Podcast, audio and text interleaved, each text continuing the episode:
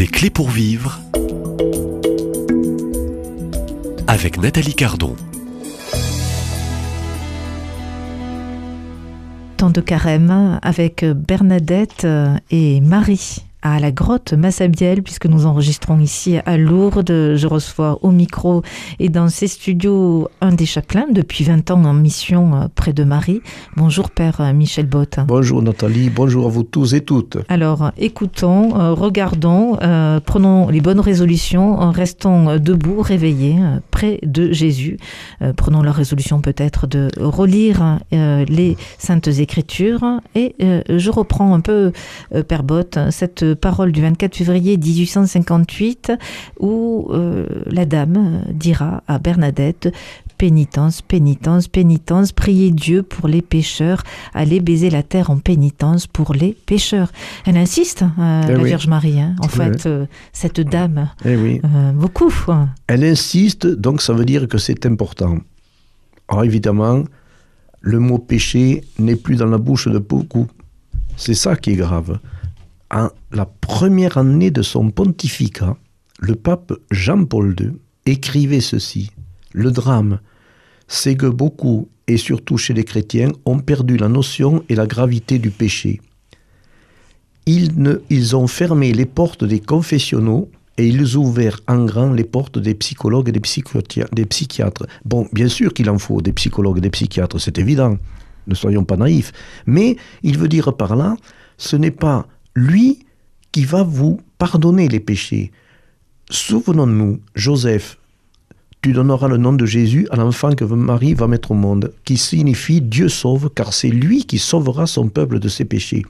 Or, je crois que le temps de carême, ce temps de pénitence, ça veut dire un temps de combat et de conversion, doit nous aider à retrouver le sens du péché. Qu'est-ce que c'est que le péché?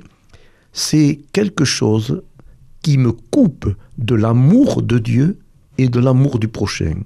C'est ça. Le péché est quelque chose contre l'amour, la paix, la justice.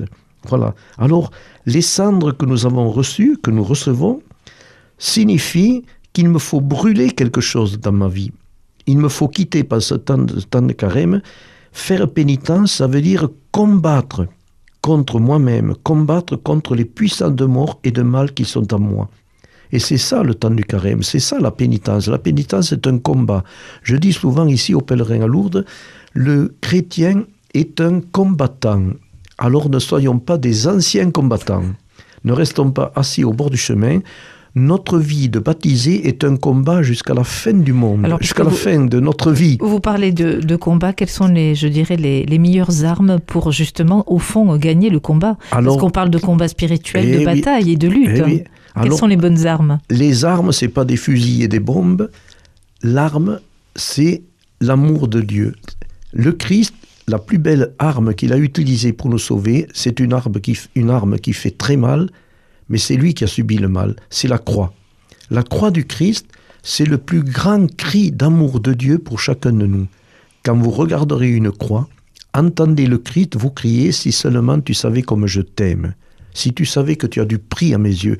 Et c'est cette parole que nous devons redécouvrir pendant ce temps de combat qui est le carême. Le Christ m'invite comme lui à aller au désert où on va connaître un combat, le combat que le Christ a mené contre Satan. Et il nous a donné les armes. Le pape François disait récemment, on ne rentre pas en dialogue avec Satan. Et Jésus, vous remarquerez qu'il n'est pas rentré en dialogue avec Satan, qui voulait l'entraîner, comme il a fait avec Ève. Il voulait l'entraîner sur un chemin de discussion pour arriver à le, détourner de sa mission. Eh bien, Jésus a, a utilisé contre Satan une arme efficace, une flèche empoisonnée, la parole de Dieu. Et c'est pour ça que je reviens à ce que j'ai dit il y a quelque temps. Il faut revenir à la parole de Dieu. Vous allez être surpris. Cette parole va vous travailler le cœur. Elle est notre lumière. La parole de Dieu, c'est le GPS du chrétien aujourd'hui. Donc, euh, elle fait partie de ces outils. Exactement. Hein. Euh, une parole qui va guérir, qui va convertir, qui va fortifier aussi. Oui, euh. oui, mais il faut la lire, la lire, la relire. il faut ruminer cette parole. Hein. exactement, ruminer, mâchonner cette, cette parole. Et après, il y a des outils. Il y a la prière, il y a le sacrement du pardon des péchés, la confession. Il y aurait de quoi dire là-dessus. C'est un temps de conversion, un moment extraordinaire. On envoie les, les résultats à Lourdes, il se passe des choses merveilleuses. Et puis, c'est l'Eucharistie, la messe.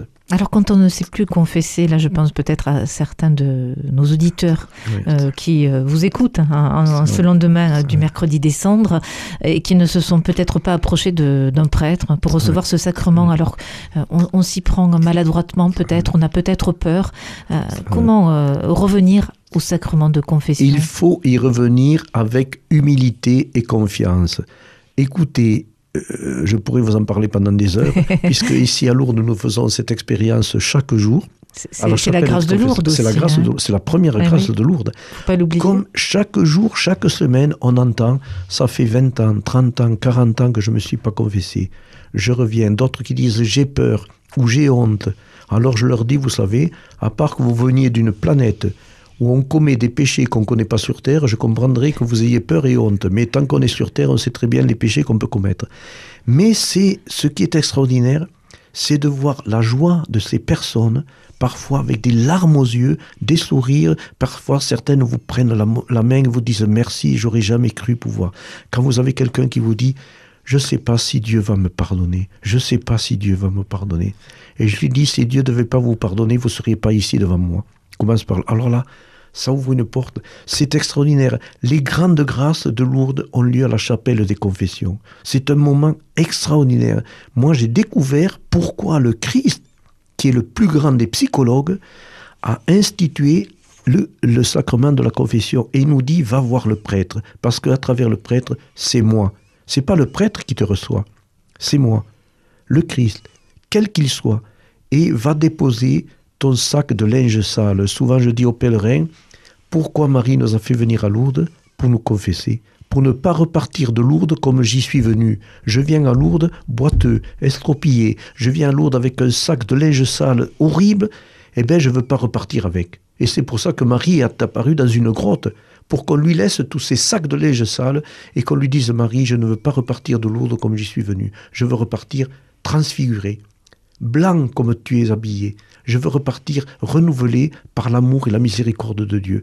Et je vous garantis que si on croyait au pardon et à la miséricorde, on aurait fait des miracles. Euh, au, au fond, là, vous décrivez très bien que ce sanctuaire qui est euh, ouvert au monde entier Oui. est un lieu de miracle et de grâce qui passe par la chapelle des confessions. Exactement.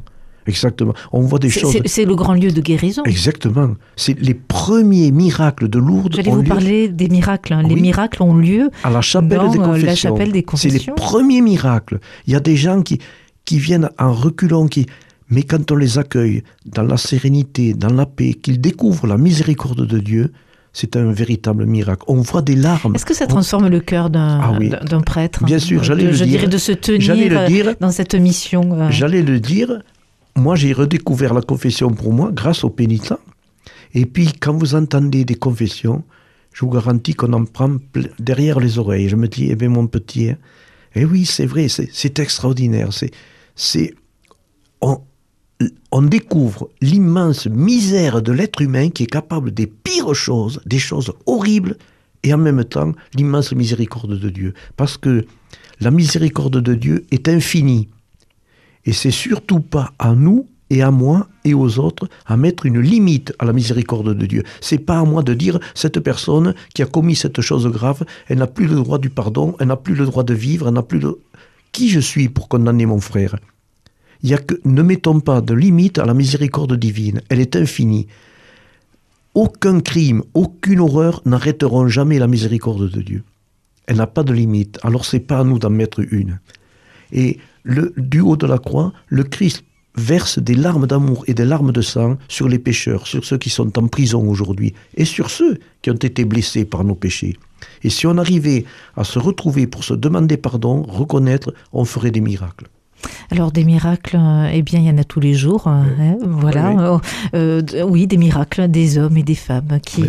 euh, repartent debout. Moi j'invite euh, et permettez, euh, Père Bott, euh, les auditeurs qui vous écoutent à venir peut-être pendant ces quelques semaines entre le mercredi des cendres et jusqu'à Pâques, hein, à venir peut-être, Ah si c'est possible mais- pour eux, en pèlerinage ici à Lourdes Oui, Voilà. oui. Une halte peut-être à la chapelle des confessions. Oui, Allez-y. C'est une demande, une demande de l'Église. On doit se confesser au moins une fois l'an, si possible avant Pâques. Et la confession est une grâce. N'en ayons pas peur ni honte, je vous le certifie. pour euh, retrouver paix du cœur, Exactement, joie, exactement. et puis euh, l'obéissance, Voilà. hein, je dirais à tous les commandements de Dieu. Eh oui, hein. mais ça, Euh, voilà. ça, ça fait partie du combat. Donc, euh, temps de pénitence avec euh, la parole de la Vierge Marie ici à Lourdes, le 24 février 1858. Il y aura aussi le 25 février 1858 euh, la grâce aussi de la source. hein. Le samedi 27 février 1858, c'est le temps aussi du silence, mais ils reviendront dès demain. Le 28 février, à nouveau la pénitence. Le 1er mars 1858, la première miraculée de Lourdes, le sourire de la, de la dame, euh, la grâce aussi du 7 avril dans cette apparition du cierge, et puis, et puis nous verrons aussi les deux dernières peut-être hein, qui ont lieu après Pâques. Voilà. Voilà. ça sera intéressant aussi de parler de ces deux apparitions de Marie après Oui. la résurrection du Christ. Père Michel Bott, à demain. À demain. Merci.